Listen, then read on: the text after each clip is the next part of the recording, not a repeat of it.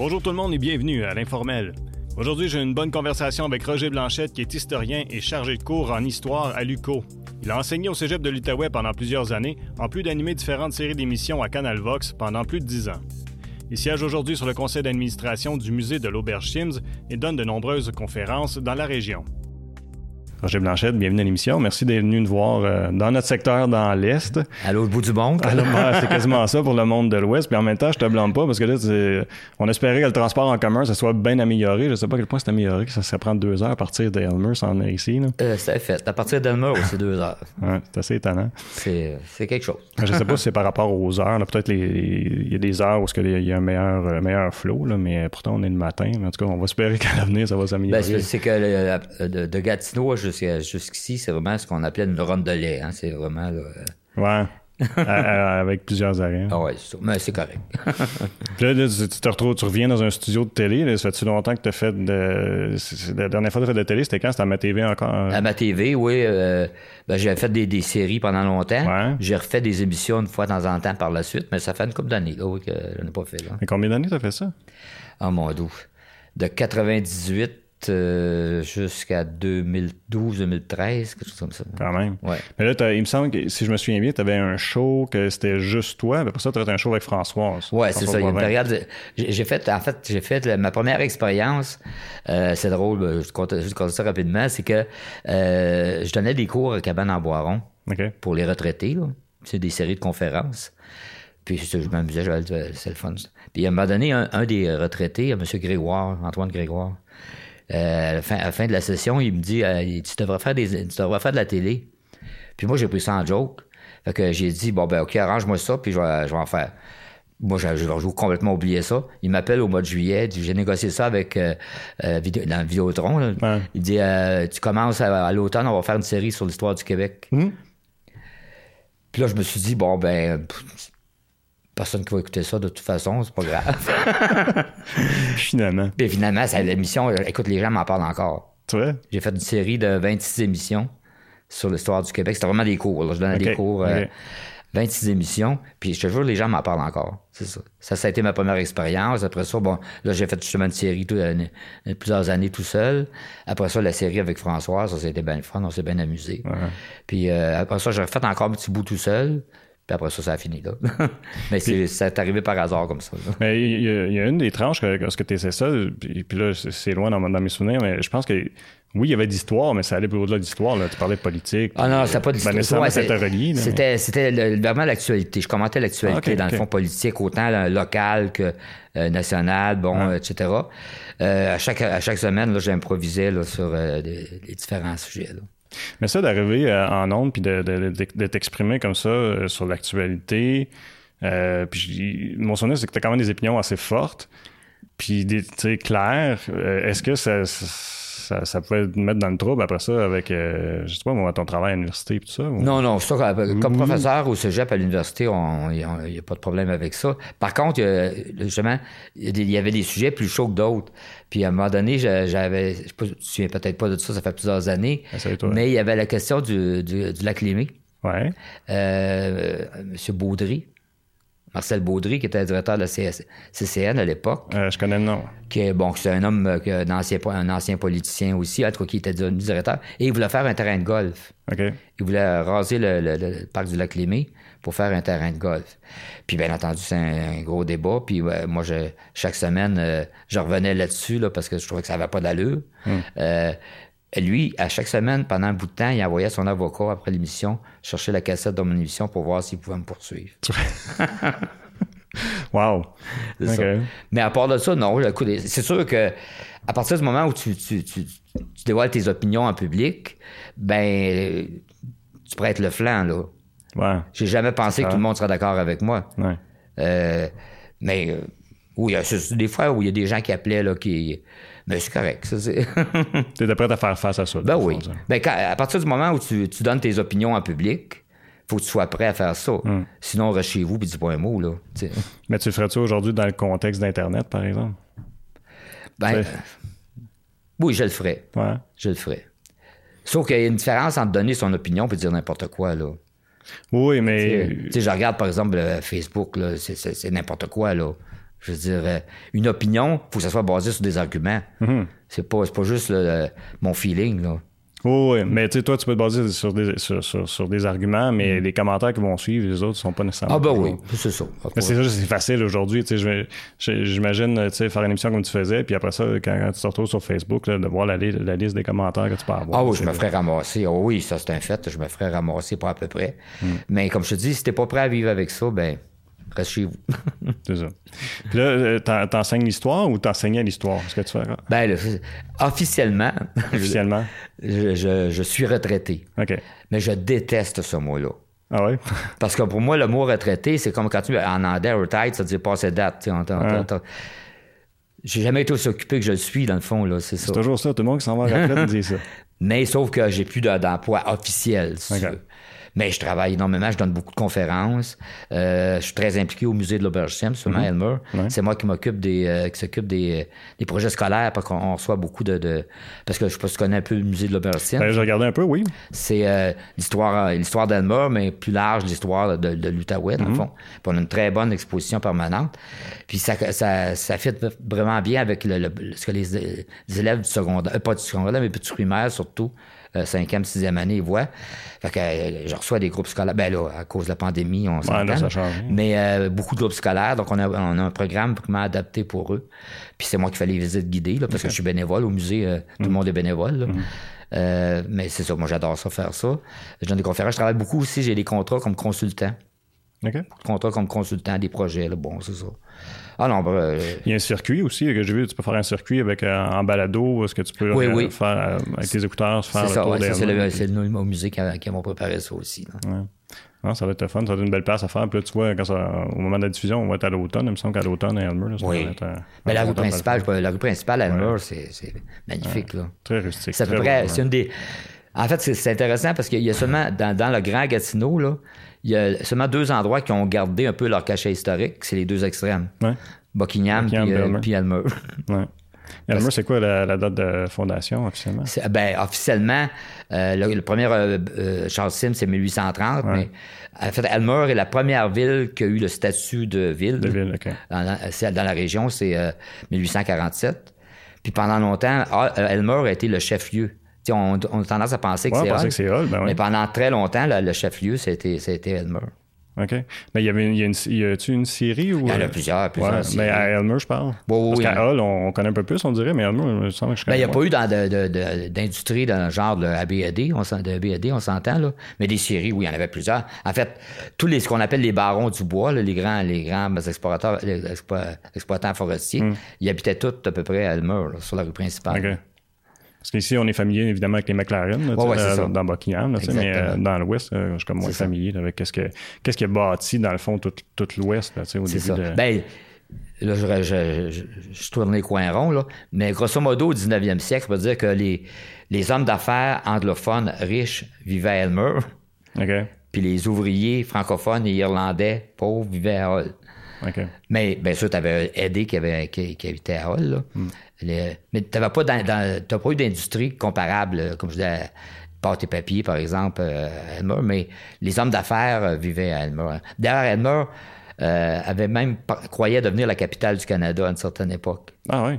Oui, ben là, je te résume tout ça. Là. Ben, vas-y. On est, là pour ça, on parle d'histoire. En 1849, le, je en 1849, la capitale du Canada, c'était Montréal le Parlement, ben, le Canada uni, on s'entend, mhm. euh, c'était Montréal. Le Parlement était à Montréal. Et en 1849, bon, euh, le gouvernement voulait passer une loi d'amnistie pour euh, pardonner, entre guillemets, aux patriotes de 1837, ce qui a provoqué vraiment une colère chez les anglophones de Montréal. Et les universités, les étudiants de l'Université McGill sont allés manifester et ont mis le feu au Parlement. OK. C'est pas mal pire que les carrés rouges. Là, OK, ils ont, ils ont mis le feu au Parlement. Et là, la question s'est reposée bon, qu'est-ce qu'on fait? Est-ce qu'on garde Montréal comme capitale ou si on change de capitale? Il faut comprendre qu'on est dans un contexte politique là, euh, assez euh, tendu, disons, entre mm. francophones et anglophones à l'époque.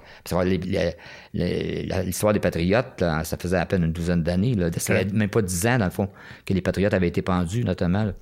Euh, donc, c'est ça. Donc, la question s'est posée. Pendant plusieurs années, il y a eu un parlement itinérant.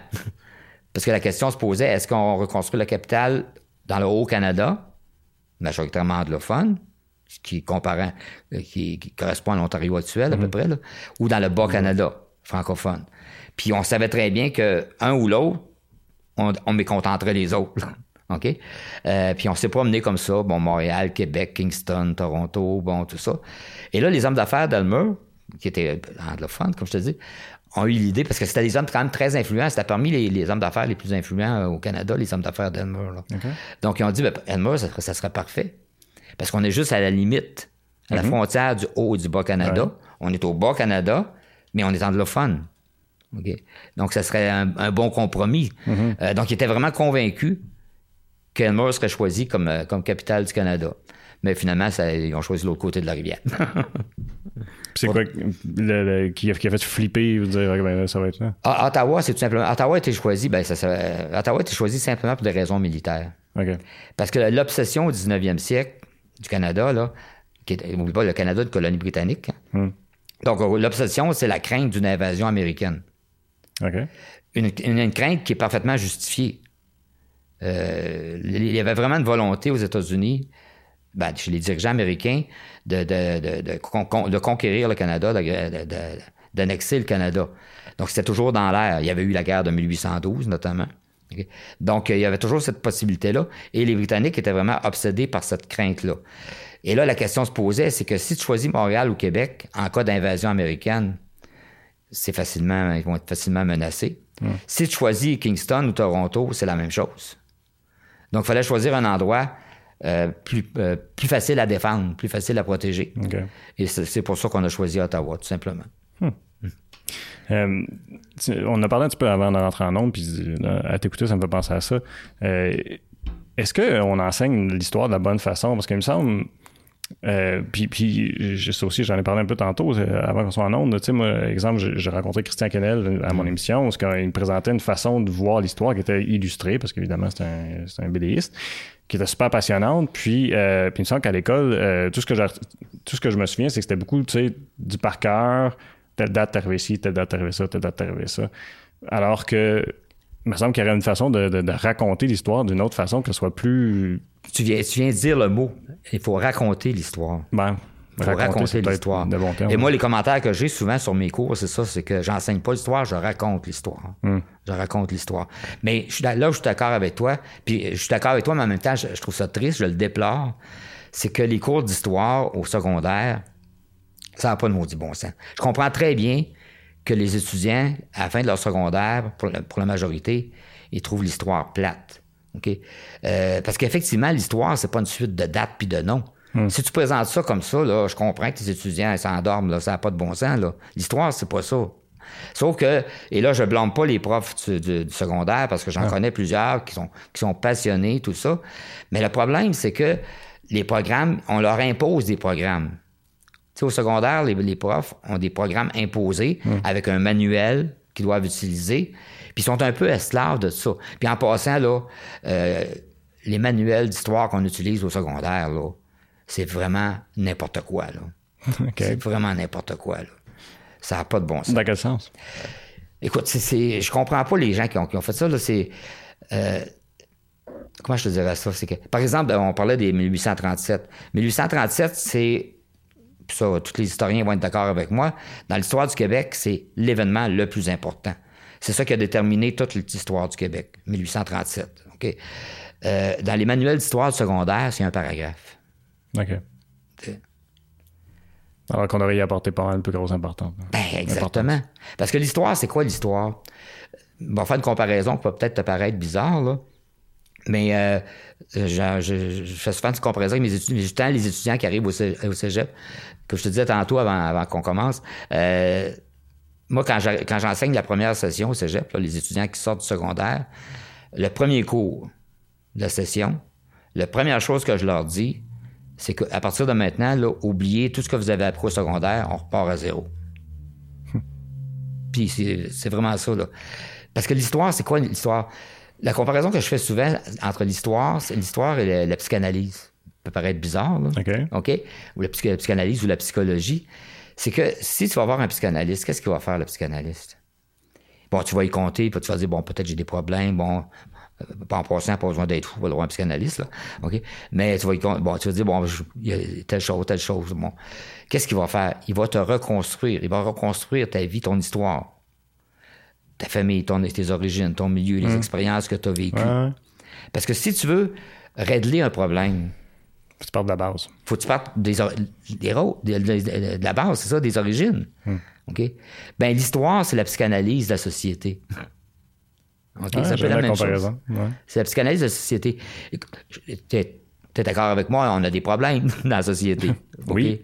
Ben, ben, faut comprendre que, encore là, c'est une phrase que je dis souvent à mes étudiants, là, des bons que je radote, mais il n'y a rien qui a toujours été de même. Il n'y a rien qui a toujours été de même. Dans le sens que tout ce qu'on vit, ça vient d'un processus. Ça a une origine. Ça s'est construit. Si on veut le régler, le problème, il ben, faut commencer par comprendre d'où il vient, comment ça s'est arrivé, pourquoi. Puis là, peut-être qu'on va pouvoir trouver des, solutions. Ben, l'histoire, c'est ça. Hmm. L'histoire, c'est ça. Et c'est comme ça qu'il faut que tu te présentes. Fait que c'est pas une accumulation de dates, là. Je donne un exemple euh, ben, qui est d'actualité. Là. On parle beaucoup de, racisme systémique. Bon, OK? Euh, ben, le racisme, ça n'a pas toujours existé. OK. On sait qu'il y a une longue histoire de racisme. Ben, peut-être pas si longue que ça. Oui, pas, juste en Amérique. ce qu'on appelle le racisme, c'est le mot race. Le concept de race est apparu au 19e siècle. OK. OK. est apparu au 19e siècle. Et à ce moment-là, pour, là, je te donnerai pas un cours d'histoire de trois heures, mais euh, pour des raisons économiques, bon, tout, ça, entre la colonisation de l'Afrique, OK, euh, on a euh, développé un, concept de race avec une hiérarchie des races. Une hiérarchie des Quand races. tu dis on? C'est les, scientifiques. OK. Parce que jusqu'en 1945, le racisme était enseigné à l'université le racisme était présenté comme une science. Ah ouais? Oui. OK. OK, je savais pas ça. OK. C'est ça, c'est ça que je trouve. Faut faire attention. L'université aux États-Unis ou partout? Dans le monde occidental. Le racisme, c'est un, phénomène occidental. OK. En fait, c'est né en Angleterre. Euh, si tu veux des noms, Spencer Chamberlain. OK? Euh, qui, qui, a été développé, ça a été développé en Angleterre et ça, l'Empire britannique était très puissant à ce moment-là et ça a gagné tout le monde occidental. Euh, juste te donner, euh, ça, j'en revenais pas moi-même. Euh, donné, il y a quelques années, je, fouillais dans mes vieux papiers, tu sais, je, je, je, ramasse plein d'affaires. Ah puis à un moment donné, je fouillais, puis j'ai trouvé un vieux manuel que j'avais eu au primaire. Quatrième ou cinquième année. Je me souviens même pas de ça. Et je, je, pourrais te l'apporter, là en primaire, dans, ce manuel-là, bien sûr, ces manuels-là étaient écrits par les frères des écoles chrétiennes, là, dans mon temps, tous les manuels étaient faits par eux autres. Et là, je me souviens, j'en revenais pas quand j'ai, quand j'ai relu ça. Il y avait un chapitre sur les races. OK? Et là, on me disait que, bon, puis là, on donnait des caractéristiques. La race noire, la race blanche, la race jaune. OK? Puis bien sûr, la race blanche était, avait toutes les qualités, puis la race noire avait tous les défauts. Wow! on, m'a enseigné ça en troisième et en quatrième année. on parle de quelle année? On parle des années 60. Là. On parle pas du 19e siècle. Là. les années 60 du 20e siècle. Ben, c'est pas si longtemps que ça. Là, ben non, c'est pas si longtemps que ça. OK, j'en revenais pas. Mais c'est ça. Parce que juste le mot race, on devrait même pas utiliser ce mot-là. Hmm. Ça n'existe pas, les races humaines. Il y en a pas. Il y a rien qui. Ça me choque assez quand j'écoute les nouvelles, puis que j'entends le journaliste, le chroniqueur bon, qui, parle d'un événement, un individu de race noire. Hmm. Ça n'existe pas, une race noire. Ben, c'est leur façon de, distinguer la personne, mais dans le fond, il faudrait qu'ils disent de, de peau noire. Ben, les mots, ça aussi, les, mes, mes anciens étudiants, ils vont te le dire, je suis fatigué avec ça. Les mots ont un sens. Hmm. On ne peut pas utiliser n'importe quel mot. Parce que c'est ça qui s'ancre. Quand on parle de racisme systémique, c'est un peu ça. C'est des concepts. La psychologie des gens. Hein. C'est ça, exactement. Le mot race devrait même pas être utilisé. Ça indique ça pas. Il n'y a pas de race humaine au pluriel. Ça n'existe pas. Et ça, c'est pas moi qui le dis, c'est la science qui le dit. Hmm. C'est la science qui le dit. Il y a des cultures différentes, il y a des ethnies différentes, oui, bien sûr, mais il n'y a pas de race. Hmm. D'ailleurs, jamais qu'on va dire, par exemple, je ne sais pas si on parle d'un, d'un événement d'un individu de race noire, quand est-ce qu'on dit un individu de race blanche? C'est vrai. Hein? C'est ça, tu sais, dire. Euh, ben, j'ai l'impression que c'est parce que, tu sais, euh, sur, les ondes, c'est des blancs qui dominent, ben, pas qui dominent, mais qui sont plus souvent en ondes, tout ça, ou on voit plus souvent les dirigeants blancs, fait qu'on on a l'impression que c'est une minorité, mais pourtant, ça ne l'est pas, là. Ben non, ben non. Puis euh, ça va plus loin. Ça, même ça, c'est un ami africain qui m'avait fait remarquer ça, puis j'ai trouvé ça drôle. Parce qu'on dit les, les, les, les, personnes de couleur pour parler des Noirs. Scientifiquement, là, noir, c'est l'absence de couleur, blanc, c'est le mélange de toutes les couleurs. les individus de couleur, c'est nous autres, finalement. c'est vrai, pareil. c'est plan littéraire. Mais là, fait, fait, fait, ce qu'on vit présentement, pour revenir à ce sujet-là, dans le fond, que tu as soulevé, euh, fait ça, ça vient d'un enseignement, dans le fond, exactement. Qui, exactement. Qui, a été bâti pendant des années. Puis... ça, va loin. Là. Tu sais, je parlais des, des, journalistes, des chroniqueurs. Là. Ils ont une responsabilité, ces gens-là. Par exemple, le, le, le, le, gros le concept, là, au moment où, de développer justement la supériorité de la race blanche, la, race blanche hmm. sur les Noirs, ben, c'est qui qui a développé ça? C'est qui qui a fait rentrer ça dans la tête des gens? C'est un romancier. Ça s'est fait. Le romancier le plus connu, alors je parle du monde britannique, parce que le, racisme, c'est vraiment d'origine britannique. Là. Euh, ça s'est étendu après. Là. Mais le, romancier le plus célèbre en Angleterre, le plus lu, peut-être pas le meilleur, mais le plus lu en Angleterre au 19e siècle, un des plus lus, par la culture populaire. Là. Euh, parce qu'à l'époque, au 19e siècle, il faut savoir que la plupart des romanciers écrivaient, euh, c'était publié dans les journaux, c'était comme par feuilleton. OK? Donc les gens achetaient le journal pour avoir la suite de l'histoire. Et le plus, un des plus célèbres à ce niveau-là, que, ben, la plupart des gens le connaissent. Je suis sûr que tu le connais sans le savoir. C'est possible, il faut que tu me le dises, je sais pas. Le livre de la jungle. Qui a écrit ça? Ah, ben je connais pas l'auteur, mais évidemment, je connais le livre de la jungle. Mais... Exactement. OK. Exactement. C'est qui? Il me laisse languer. C'est qui, aux Voyons. Euh, là, tu, tu bien une poignée avec un plan de mémoire. Ah, bon, tu vois. Ça, tu, tu l'as pas mal dit, tu t'en souvenais pas. euh, voyons, j'ai ça quand j'ai un plan de mémoire comme ça, ça, ça doit être l'âge. Mais. Euh... Ben, regardez donc, Jeanne-Sophie, tu, peux, euh, essaie de le trouver, tu nous donneras le nom, s'il te plaît. Les livres de la jungle. On va trouver ça Google. On est sorti, mais c'est pas grave. C'est tout des... ça pour dire que ça vient de là. Ça vient de... C'est-à-dire, il n'a jamais, il a jamais prononcé le mot raciste, il a jamais prononcé... Mais c'est un peu comme le cinéma aujourd'hui. Il n'y a pas de, de films, pas de films qui vont prôner officiellement une idéologie, sauf les anciens films soviétiques, là. OK? Mais un film, c'est jamais neutre. Il y a des images. Ouais. Il y a des, concepts. Ben, la littérature, c'est la même chose. Euh, Kipling, l'auteur, là, Kipling. Ah, Kipling. ouais, vient de... OK. Euh, Rudy Art? Rudy Art? Kipling? Ouais, Rudyard Kipling, c'est ça. Et puis, dans son livre, dans, ses romans, il a développé un concept qui s'appelle, et c'est devenu un peu le, la justification, dans le fond, du racisme. OK. Et la justification de la colonisation de l'Afrique. je te donnerai pas un cours sur la colonisation de l'Afrique au 19e siècle. Mais il appelle le fardeau de l'homme blanc. Hmm. Le fardeau de l'homme blanc. Donc, la science nous dit que les Noirs sont inférieurs, bon, euh, paresseux, tous les concepts imaginables. Hmm. Nous, les Blancs, qui sommes les plus intelligents, les plus généreux, nous avons le devoir de leur apporter la civilisation. Le fardeau de l'homme blanc. Quel ego. Eh ben, c'est ça, exactement. Mais ça, là, rentre ça dans la tête d'enfants sur plusieurs générations. Ouais. Ben, ben, ça prend des générations de faire quoi que n'importe quelle euh, pensée ou habitude. Ça ne changera pas jour au lendemain. Tant qu'on parle de racisme systémique, là, c'est ça. Je comprends. tu sais, euh, dans des places de M. Legault, là, ça existe le racisme systémique. Pas juste au Québec en passant, dans toutes les sociétés occidentales. C'est ça, c'est des espèces de concepts qui sont inconscients, hmm. mais qui, nous sont entrés dans, la tête à, travers euh, la littérature, à travers les, dessins animés. Les dessins animés. Walt Disney ben oui, Walt Disney, puis euh, euh, les Looney Tunes et compagnie. Ben, exactement. Il y a des choses qui passeraient pas aujourd'hui même, là, de la façon que les Noirs te représentaient. Jamais qu'on va dire les Noirs sont comme ça, mais les images sont en... Donc le racisme systémique, c'est un peu ça. Hmm. C'est un peu ça. Et la seule arme contre, ça, et ça, je, moi je suis euh, obsédé par ça, c'est l'éducation. Ouais, ça, je... Moi j'ai toujours mon... Tout ce qu'on appelle le sexisme, le racisme, c'est l'ignorance. Hmm. Le pire crime contre l'humanité, là, c'est l'ignorance. C'est l'ignorance. Puis dans l'ignorance, comme on enseigne des choses qui sont fausse, dans le fond. Exactement. Exactement. Pour avoir enseigné que bon, ben, les Blancs sont, sont supérieurs, les Noirs sont inférieurs ou toute autre race. Ben, regarde juste, les, juste des années 60. Ben oui, c'est ça. Puis au, Québec, au Canada, l'image qu'on avait des Amérindiens. Ouais, même je me souviens encore une fois de mes manuels d'histoire, j'ai l'air vieux quand je dis ça, là. les manuels que j'avais au primaire, là, on n'utilisait pas le mot indien, on disait les sauvages. c'est ça.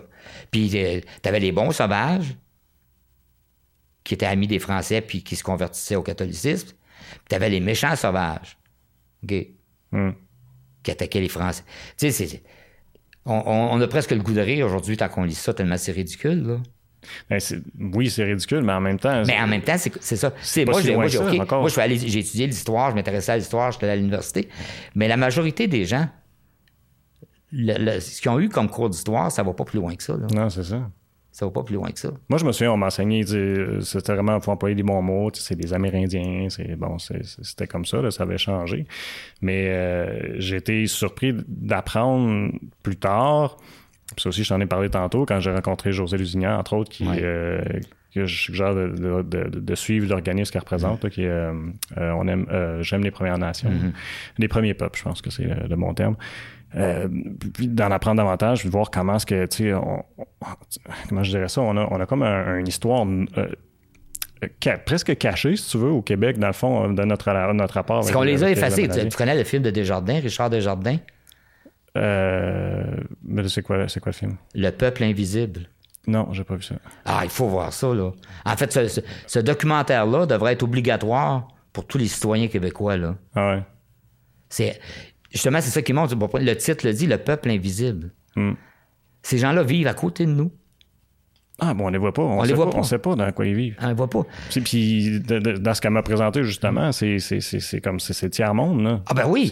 on nous présente des, les gens, bon, euh, ils versent des larmes de crocodile tant qu'ils voient des, commentaires sur le, pas des, des peuples en Afrique ou en Asie. Ben, les, les, les, Amérindiens au Canada, là, c'est le ce qu'on appelle le quart monde. La pire je vais là, par exemple, Roger, parce qu'on arrive, imagine-toi donc, il reste juste 30 secondes je parle, je, parle, je parle, toujours trop. Mais c'est correct, moi j'aime ça comme ça, puis j'espère que vous allez euh, nous suivre sur notre site web, euh, www.tvc.qc.ca. Sinon, sur notre chaîne YouTube, vous allez pouvoir le reste euh, de l'entretien, puis je rappelle aussi qu'on est disponible en balado-diffusion. On est sur la plateforme iTunes, SoundCloud et puis Spotify. Donc, je vous invite à suivre cette conversation-là, que je suis certain qu'on a encore long à dire. Ça, moi, je, suis comme un ordinateur, tu pèses sur le bouton, j'arrête plus. Ben, c'est correct, euh, on, aime ça comme ça. Euh, mais oui, c'est ça. puis, ce que, ce que j'arrive pas, puis là, je me demande qu'est-ce que tu en penses, parce que ce que j'arrive pas à comprendre, c'est qu'on est en 2020, puis qu'on laisse des gens dans, sur notre territoire vivre dans autant de misère. Fait que là, pour reprendre ce que, ce que, ce que, ce que tu me disais, qu'on faut apprendre de notre histoire pour pouvoir savoir d'où ça part, mais on fait quoi pour corriger ça? C'est qu'on les a effacés de notre histoire? faut comprendre que à l'époque de la Nouvelle-France, le, euh, le, le, statut des Amérindiens, c'était vraiment... Euh, les Français avaient signé des, vraiment des, des alliances de, de, nation à nation. Parce que les Français avaient besoin des Premières Nations, il n'y avait, pas le choix. Mm. Fait que, donc, il y avait vraiment une alliance... Euh, d'égal à égal, entre guillemets, de nation à nation. Là, OK? Mais à partir de 1760, OK, bon, pour toutes sortes de raisons, encore une fois, euh, entre autres des raisons économiques, parce qu'on voulait s'emparer de leur terre, là, euh, là on, les a comme marginalisés. On les a carrément... Encore là, si tu te souviens de tes d'histoire, OK? C'est pas innocent. On, parle des, des, des, des, des Hurons, des Iroquois, mm. des Premières Nations, jusqu'à la conquête, ce qu'on appelle la conquête. Mm-hmm. À partir de 1760, il n'y a plus. Plus parler, c'est vrai. Il n'existe plus. Ouais. Où ils sont passés. Où ils sont passés. Mm. Tu sais, quand on parle de peuple invisible, c'est ça. c'est pour ça, par exemple, je, disais, euh, bon, je disais, mais j'écoutais il y a quelques, pas longtemps, quelques semaines, il y avait un reportage, parce que cette année, ça fait, c'est le 30e anniversaire de, la crise d'octobre. Ah, Pas de la crise ah d'octobre, mais de, la crise d'Oka. Ah, ouais. La crise d'Oka. Euh, et moi, j'en revenais pas. La majorité des Québécois, ils se sont comme réveillés en 1990. Hey, il y a des Autochtones chez nous. Hmm. Ça n'a pas d'allure. Ça pas Je me souviens d'ailleurs, de cette année-là, en 90, j'enseignais au, cégep euh, Félix Lothaire à Gatineau. Puis tant qu'il y a eu la, crise d'Oka, je le voyais bien, moi, chez mes étudiants, là. Tu sais, toutes les, ce qui était véhiculé, justement, c'est une, gang, une gang de sauvages, bon, etc.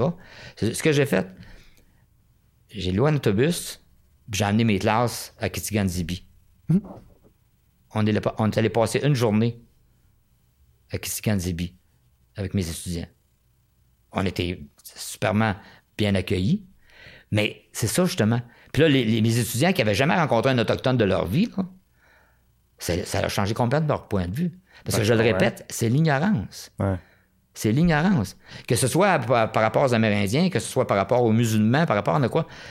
Les gens qui, ont des préjugés contre les musulmans, le plupart du temps, ils n'ont jamais rencontré un musulman de leur vie. Là, à partir du moment où tu t'assois avec quelqu'un, quel qu'il soit, que ce soit une question religieuse, question d'ethnie, à partir du moment où tu t'assois avec quelqu'un, que tu prends un café avec, puis que tu jases. Plus, tu vois plus. Ça tombe, ces préjugés-là. Souvent, tu réalises rapidement que c'est la même chose ben que toi. C'est quelqu'un qui veut être accepté, aimé dans une société. Exactement. Je me souviens d'une conversation que j'avais eue. Ça, bien, des, des fois, tu arrives par hasard comme ça, mais euh, un gars que j'avais rencontré, ben, à quelques occasions, et, euh, on commençait à, on le prend un café parce qu'on s'entendait bien, puis on a commencé à jaser. Puis on jasait de ça, justement, d'où ça vient, toutes ces choses-là. Puis lui, il était, il était africain, il était musulman. OK? Euh, puis là, on s'est mis à jaser, puis on s'est dit, bon, si on regardait, bon, qu'est-ce qu'on a en commun, plutôt que de regarder ce qu'on a de différent? Hmm. Puis là, on a, juste pour le, fun, on dit, bon, bon, pour le moment, on est deux hommes, on est masculin, deux hommes tous les deux. On est des pères de famille tous les deux. On a des enfants tous les deux. Euh, on est professeurs tous les deux, parce que lui aussi était professeur. On a à peu près les mêmes goûts en, littérature, bon, les auteurs, tout ça. Qu'est-ce qu'on a de différent? La couleur de notre peau, hmm. puis notre religion. Toi, tu as été élevé dans un milieu musulman. Moi, j'ai été élevé, été élevé dans un milieu catholique. Hmm. C'est les seuls trucs de différence. Donc, on a beaucoup plus de points en commun que de différences. C'est ça qu'il faut faire. Puis là, le monde, par exemple, euh, faire l'avocat du diable, qu'est-ce que les gens vont dire, ou ceux, qui, ont, peur des musulmans vont dire Ouais, mais les autres, c'est, c'est, ils, vont, ils vont adhérer aux, terroristes, puis ils vont être violents et tout ça. Ça, c'est, si tu pars là-dessus. je, garde, je suis sûr qu'on partage la même opinion, puis pourtant, ils oublient qu'est-ce que nous autres on fait au nom du christianisme. Comprends ce que tu dis, mais on parlait d'ignorance. Hmm.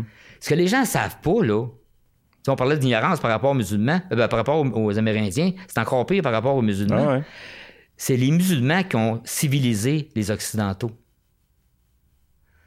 Tu sais, c'était un, encore un exemple niaiseux, là, mais supposons que tu es un extraterrestre, tu es arrivé sur la Terre envers l'an 1000. Qu'est-ce que tu aurais vu? Tu aurais vu la civilisation chinoise, la civilisation indienne de l'Inde, OK, qui étaient des, sommets. Tu aurais vu la civilisation la plus avancée à tous les niveaux, là, culturel, économique, politique, sociale, la civilisation musulmane. Tu aurais vu, bon, les grandes civilisations africaines, parce que ça, c'est une autre chose aussi, quand on parle d'ignorance. Euh, il y a des très, très grandes civilisations, très avancées en Afrique, bien avant l'Europe. bien avant l'Europe. Et toujours en survient à l'an 1000, tu aurais vu que le continent le plus arriéré, le plus barbare, le plus sauvage, dans tous les sens du mot, c'était l'Europe. OK? Et ce sont les musulmans qui sont venus civiliser l'Europe, qui ont civilisé l'Europe. Euh, par exemple, on, parle des femmes. L'image qu'on a de l'islam, bon, les femmes sont maltraitées. Le concept d'amour, le concept de, poésie, le concept du fait qu'une femme, on, doit être respectée, doit être aimée, ça nous vient des Arabes, ça. Ah le mot amour nous vient des Arabes. Le mot amour nous vient des Arabes. OK? Euh, et c'est ça, euh, en science, c'est encore pire. Toute la science, pratiquement, nous vient des Arabes. Hmm. La chimie, ça vient du mot arabe alchimie, alchimia. OK? Euh, la physique vient en grande partie des Arabes. je parle des lunettes. Les lunettes, c'est une invention arabe. Hmm. C'est une invention arabe. Euh, la, la, pharmacopée, la pharmacie, ça nous vient des Arabes. Le plus grand médecin de l'histoire de l'humanité, c'est un médecin arabe, Averroès, qui a influencé toute la, médecine euh, Mais l'image qu'on a des, des, musulmans, donc, terroristes, premièrement, juste l'idée de confondre arabes et musulmans, c'est pas la même chose. Hmm. Les Arabes sont pas tous musulmans, puis les musulmans sont pas tous des Arabes. OK? Mais encore là, toujours la simplification. Tu Il faut expliquer l'histoire. Il faut expliquer les mots. Il faut expliquer les mots. Mais l'image qu'on nous présente, là, je suis d'accord avec toi, c'est que l'image qu'on nous présente, et là, les médias ont une responsabilité. Oui, mais c'est ça. les médias ont une responsabilité, c'est que c'est ça, c'est tous des terroristes. Ben, c'est ce qui nous est toujours présenté. Puis, veux, veux pas, on apprend un petit peu de juste remonter ton, ton haut de l'écouteur, ça va t'aider. Euh, ce qui nous est présenté, dans le fond, puis veux pas, il y a beaucoup plus de monde qui sont devant l'écran de télé que devant les livres. Mm. Euh, mais ce qui nous est présenté, c'est ça. C'est l'image. Puis encore pire dans les médias euh, en Amérique. Ben oui. Puis pour quand tu regardes, objectivement, là, objectivement parlant, aux États-Unis, les plus grandes fusillades, les plus grands massacres collectifs, c'est les Américains, ben blancs, chrétiens, qui les ont faites. Mm-hmm. C'est ça la réalité. Puis pourquoi, tu sais, mais pourquoi, euh, pourquoi est-ce que la, la, la, peur de, de, de, de cette religion-là est si grande, dans le fond, tu sais? Écoute, c'est... Parce qu'on l'associe à des événements euh, Parce qu'ils sont différents. radicaux qui ont parce qu'ils sont, Parce qu'ils sont différents. Ouais. En partant, c'est sûr. C'est ça. C'est que, écoute, je ne sais pas si tu connais la, philosophe Simone Weil. C'est une des rares femmes philosophes là, du 20e siècle. Euh, moi, j'ai fait euh, mon doctorat, j'ai travaillé sur ça. Euh, j'adore cette femme-là, ça a été en vie, je la marierais. Là. Mais une des phrases qu'elle dit notamment, et pour moi, ça, ça, dit tout. Elle dit Qui est déraciné, déracine. Autrement dit, si t'es pas bien dans ta peau, hmm. si tu te sens insécure, hmm. ben, tous les autres, tous les étrangers, tous ceux qui s'approchent de toi apparaissent comme une menace. Hmm. Mais pourquoi? Parce que toi, t'es insécure. Parce que toi, t'es, t'es, pas sûr de toi-même. Mm-hmm. Donc, c'est ça. Puis au Québec, notamment, pas juste pour le Québec, mais au Québec, notamment. Écoute, ça fait 200 ans qu'on est, euh, on était, bon, exploité, dominé, bon, euh, infériorisé par les Britanniques, jusqu'à une cinquantaine, soixantaine d'années à peu près. OK?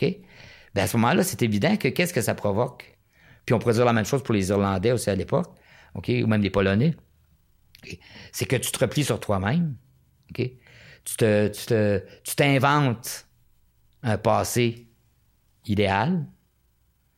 Et tout ce, qui est, tout ce qui est étranger, tout ce qui est nouveau, apparaît comme une menace. Tu te sens mhm. menacé. Mhm. Tu ne l'es pas objectivement, mais tu te sens menacé parce que toi, tu sais, là, puis là, je donne, pas un cours de psychologie, mais c'est, sur le plan individuel, c'est la même chose. Oh, oui.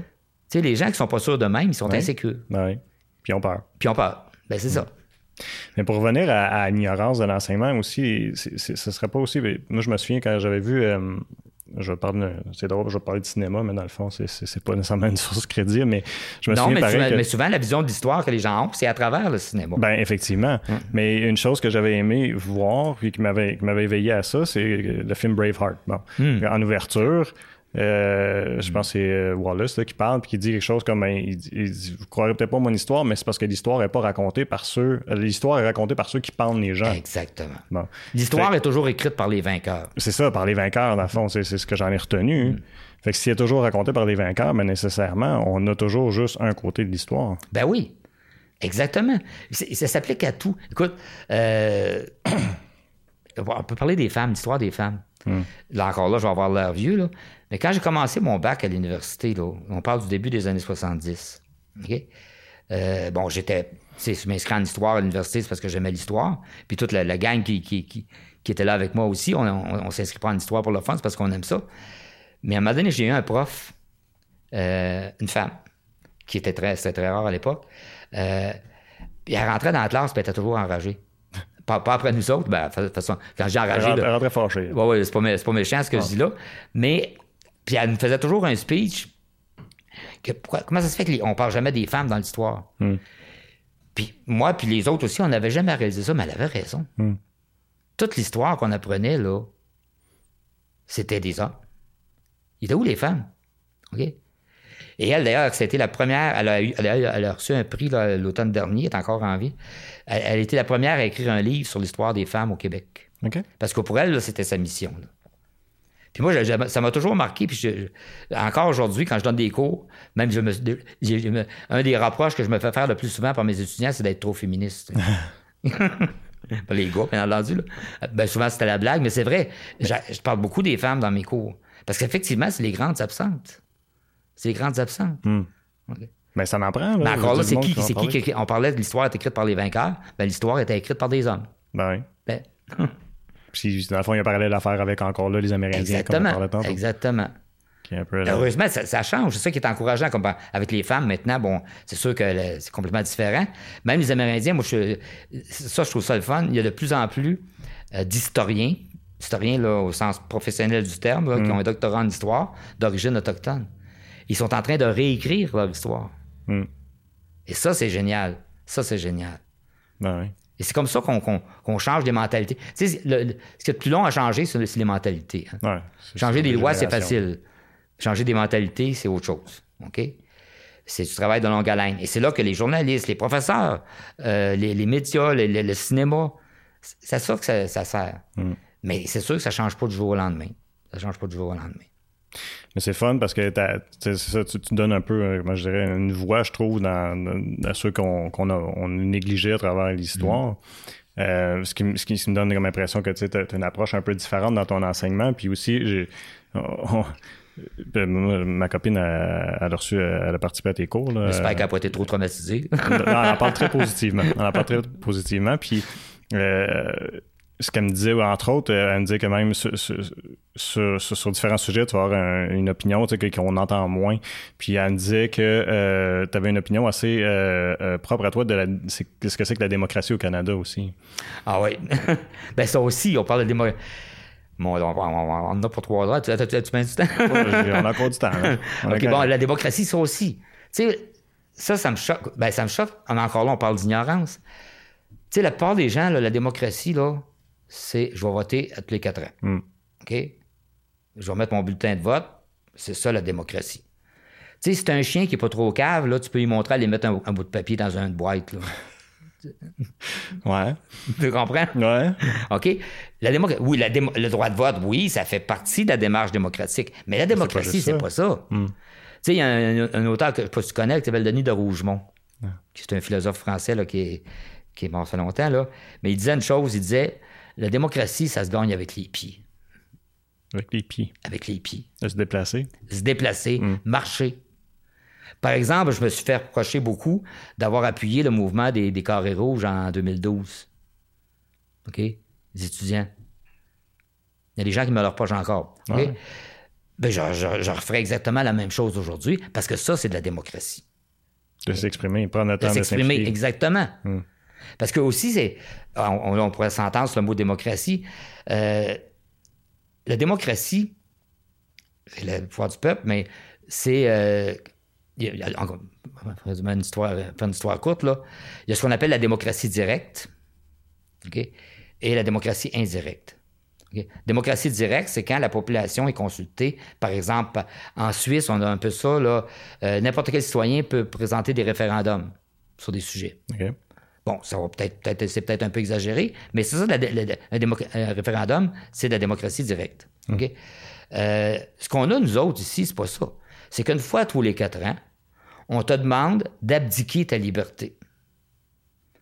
Donc, à tous les quatre ans, tu renonces à ta liberté.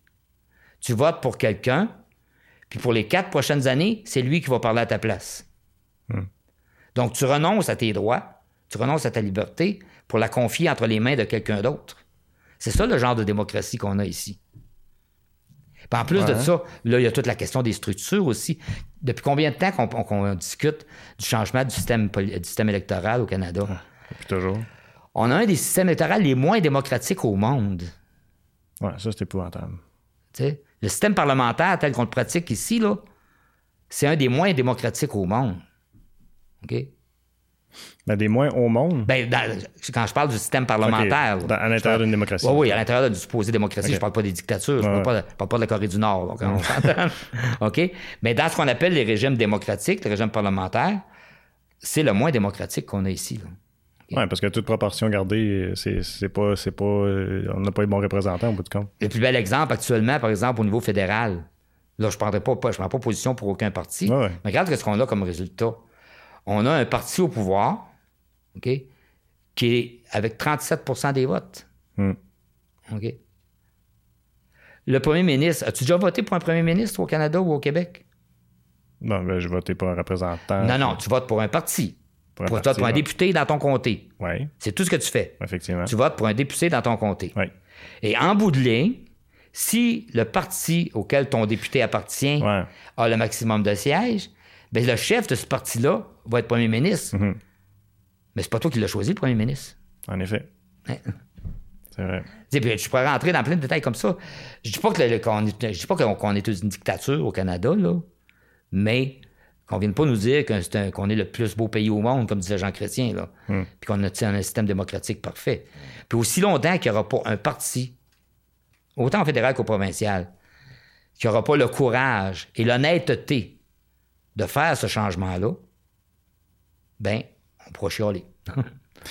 Quand tu dis de changement, de passer à un, mode, un mode de scrutin qui est représentatif? Oui, bien. Entre autres. Oui.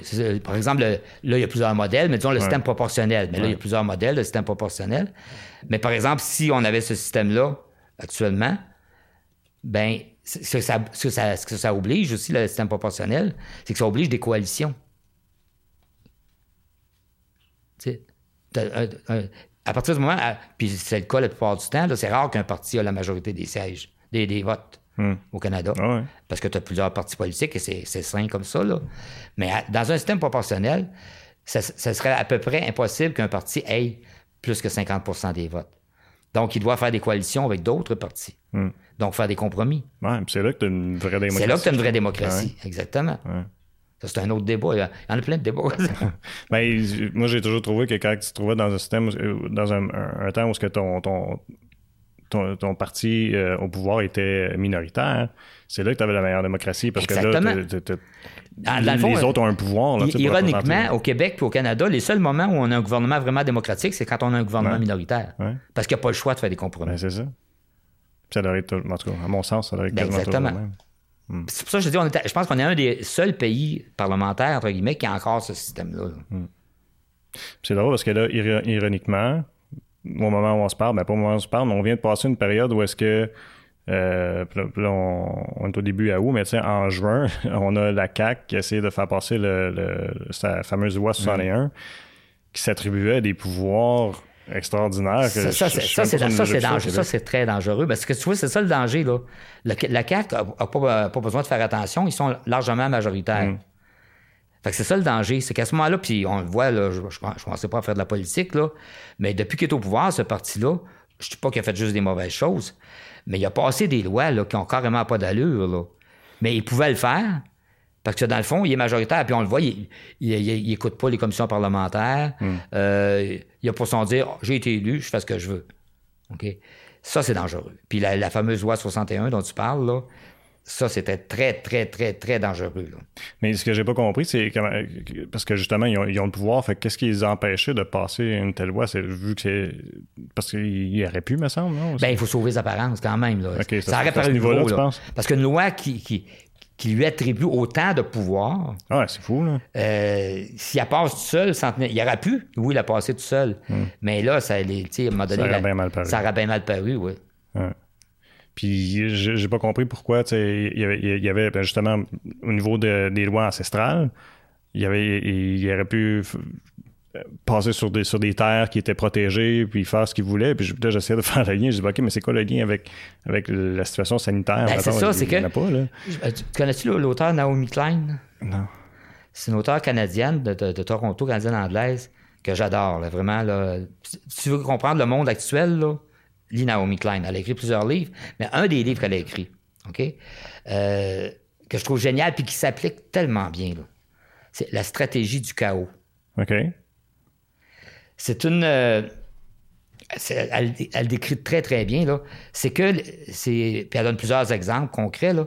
C'est quand un gouvernement soit provoque une crise ou utilise une crise ah. pour faire des changements qu'il n'aurait pas pu faire autrement. Ben, en temps normal. tout le temps. C'est la stratégie du chaos. C'est ça. Mais elle, elle le définit très, très bien, là. Puis elle décortique tout ça, là. Puis c'est exactement ça. Hmm. Tous les, en, passant, c'est pas juste le gouvernement Legault, là. On le voit dans tout ah, le ben monde occidental, là. Ben oui. OK. C'est pour personne qui, a provoqué la pandémie. C'est personne qui. c'est pas quelqu'un qui a comploté dans son bureau en disant on va, on va, on va créer ça. Non. Mais ça arrive et on profite de l'occasion pour faire des choses qu'on n'aurait pas pu faire en temps normal. Ben, juste, euh, je, me souviens de, La stratégie de Legault, c'est ça, là. J'ai écouté un documentaire que j'ai écouté récemment, d'ailleurs, que c'est euh, The, Corporation. De vue. Puis, euh, c'est pendant, après les événements du 11 septembre. Exactement. Les hommes d'affaires qui, qui, ont, qui ont fait, ils sont frottés les mains puis ont dit OK, c'est de l'opportunité. là. Mm-hmm. C'est assez spécial. Mais les gouvernements font la même chose aussi. Exactement. Puis parfois, c'est provoqué. L'exemple que Naomi Klein euh, donne, puis ça, je suis d'accord avec elle parce que je, je le connaissais moi aussi, c'est la, la, crise du Chili en 1970. OK, qui est quoi? Je suis pas familier. C'est bon, le gouvernement de Salvador Allende, là. OK. Un gouvernement socialiste, là, de gauche. Et bien entendu, les multinationales américaines se sentent menacées par ça parce que les multinationales américaines, euh, ils considèrent toute l'Amérique du Sud comme leur terrain privé. Là. OK? Et à ce moment-là, on a provoqué une crise qui a donné le coup d'État de Pinochet en 1973. Hmm. La crise a été provoquée de toutes pièces et on s'est servi du Chili comme laboratoire. As-tu entendu parler des Chicago Boys? Non. Chicago Boys, c'est euh, des économistes de l'Université de Chicago, Chicago Boys, OK? Tout le, ce qu'on appelle le néolibéralisme, ça vient de ça vient d'eux autres. Euh, et on s'est servi du Chili comme laboratoire pour faire ça. Et depuis ce temps-là, c'est la stratégie qui est utilisée partout. Euh, Margaret Thatcher était une experte aussi à utiliser cette stratégie-là. On sait même, par exemple, tu as eu l'ouragan Katrina aux États-Unis. Ça aussi, on s'est servi de ça. Pour faire? Pour, par exemple, on a privatisé toutes les écoles. On a euh, privatisé beaucoup de choses. Euh, c'est pour ça, par exemple, si tu vas en Louisiane, tu vas te rendre compte que c'est en 84 ou 80, non, 2004 ou 2005, Katrina. Puis tu vas te rendre compte que c'est encore comme si c'était arrivé hier, il n'y a rien qui a été fait. Là. Donc, on a complètement changé le, système, privatisé les choses en hmm. se servant de ça.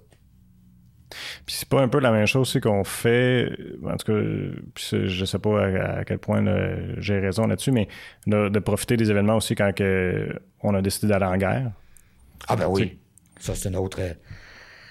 C'est ça, ben oui, c'est ça. On, on, parlait des guerres, justement. Je dis toujours à mes étudiants, n'importe quelle... Ça, c'est vrai pour n'importe quelle guerre. OK? On commence par décider de faire la guerre, puis ensuite on trouve un prétexte pour la faire. C'est toujours comme ça. C'est toujours comme ça. Mais on trouve pas de prétexte pour aller en guerre avant. Il me semble que toujours. Ben, en tout cas, moi, moi, les guerres que j'ai connues, mettons, c'était. OK, ouais, mais le prétexte étant comme peut-être la façade, puis après ça, il y a vraie raison à ressort, ça. Ben, c'est ça, c'est que. Ben, comment je dirais ça? Parce que moi, je repense, moi, j'ai connu la guerre du Golfe, nécessairement, j'ai connu, mettons, la guerre contre le terrorisme, que je mets des gros guillemets, là. Mais où est-ce que, tu sais, ça a été, on a, on a pris un événement pour dire, OK, on va faire la guerre aux terroristes, puis on a pris un événement à, l'époque. Ouais, mais là, la guerre du Golfe, c'était, ça, je suis moins familier, même, jeune, mais... Même, tu tiens d'utiliser le mot terroriste. Ouais. Le mot terroriste. Mais j'ai mis des guillemets. Ah oui, c'est correct, j'ai vu tes guillemets. Mais juste le mot terroriste. Le mot terreur, d'où ça vient? Où le mot terreur est apparu? Euh, je sais pas. L'origine du mot, tu veux? Ouais. Je sais pas. C'est la, Révolution française. Les terroristes, c'était les révolutionnaires français. OK. OK? Euh, pendant la, Deuxième Guerre mondiale, la France est occupée par les Allemands. Les gens qui combattaient les Allemands, qu'on appelle la résistance, justement, mm. ben, dans les journaux allemands, on les traitait de terroristes. Oui. Nelson Mandela, c'est un terroriste. Ben oui. Donc, c'est quoi un terroriste? Ouais, ça, hum. ouais. On peut voir sur un autre débat. Puis, ben, exactement. C'est dans le fond, c'est deux idéologies qui se rencontrent, puis qu'il y a un conflit. C'est ça que c'est. Mais, mais le point à quoi je voulais en venir, c'est on a trouvé, on a trouvé euh, une. On a pris une. Euh, parce que tu disais, il y a toujours. Comment est-ce que tu dis ça tantôt?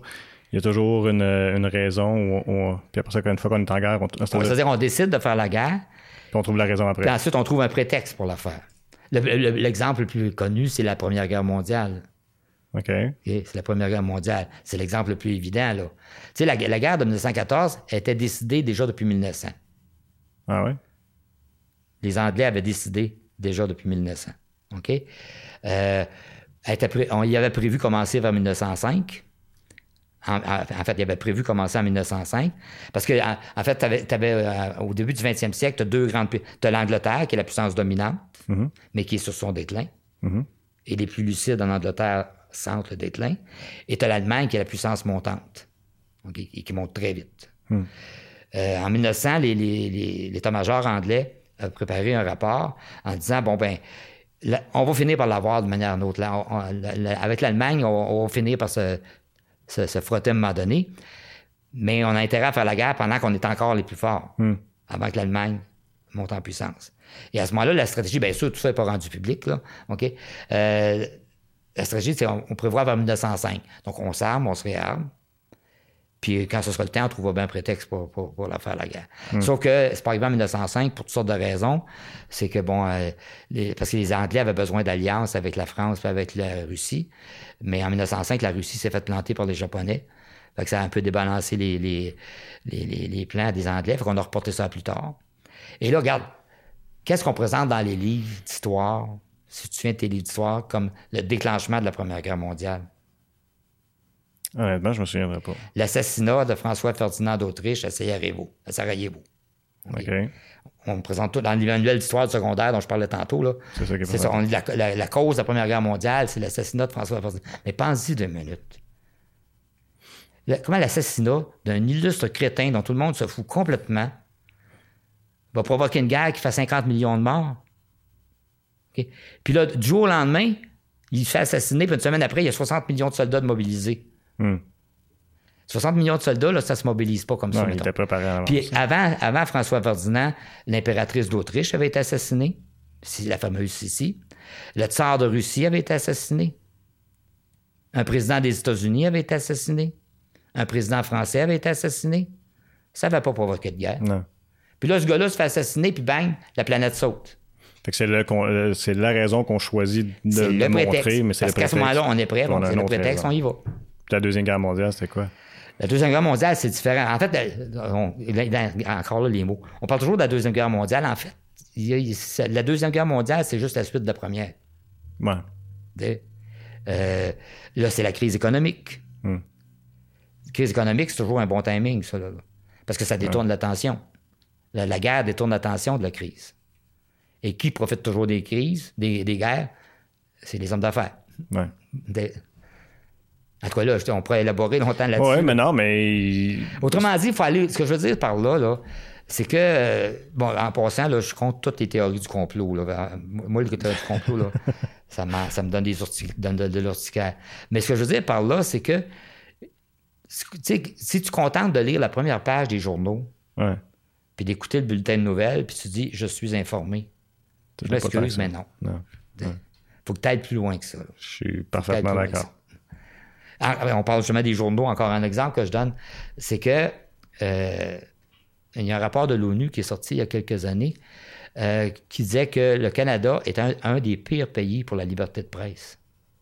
Ah Parce que les gens confondent quantité d'information hmm. avec qualité d'information. Ben c'est ça. Plus c'est répété, plus que le monde a croit. Exactement. Puis au Canada, ce qui est particulier, c'est qu'on est un des pays, sinon le pays au monde, ben, à part les dictatures, encore une fois, là, on est un des pays où il y a la plus forte concentration de la presse. C'est-à-dire que tous les médias écrits, euh, euh, médias, euh, radio, journaux, hmm. Internet maintenant aussi, sont concentrés entre deux ou trois grands. Ben, ils appartiennent à deux, trois personnes. Exactement. Hmm.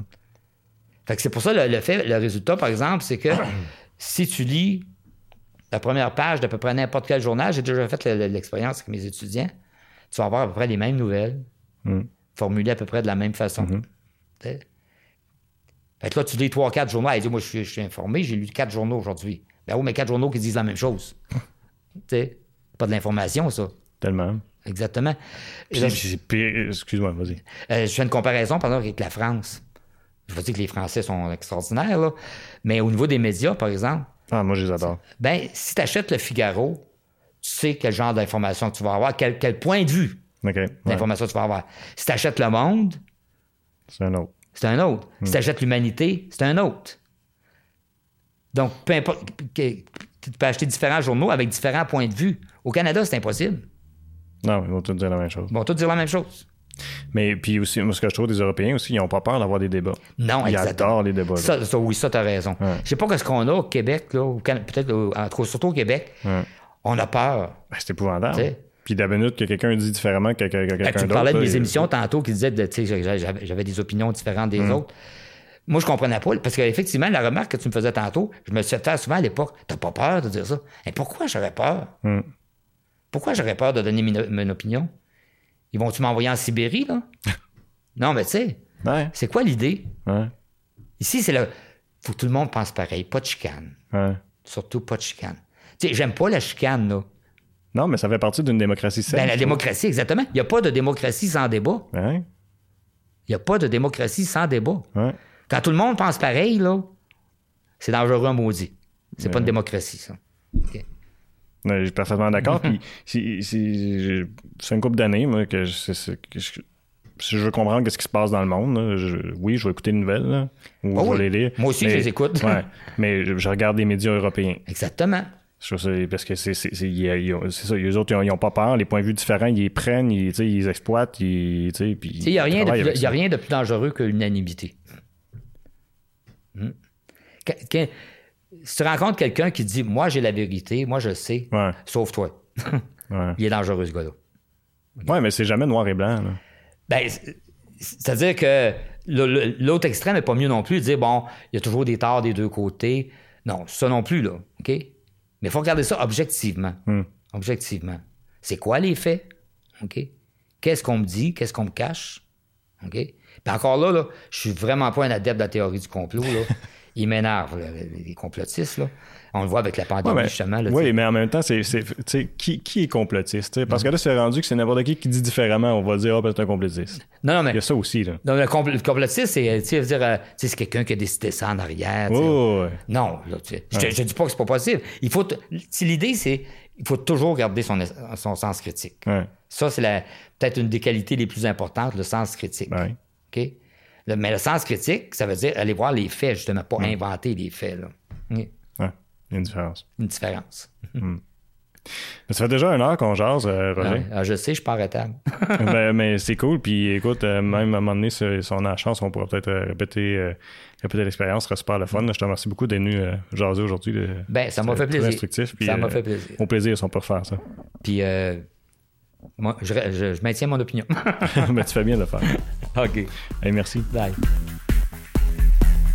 Merci d'avoir été à l'écoute pour un autre épisode de l'Informel. Je vous invite à vous rendre sur nos différentes plateformes web pour regarder ou écouter toutes nos entrevues.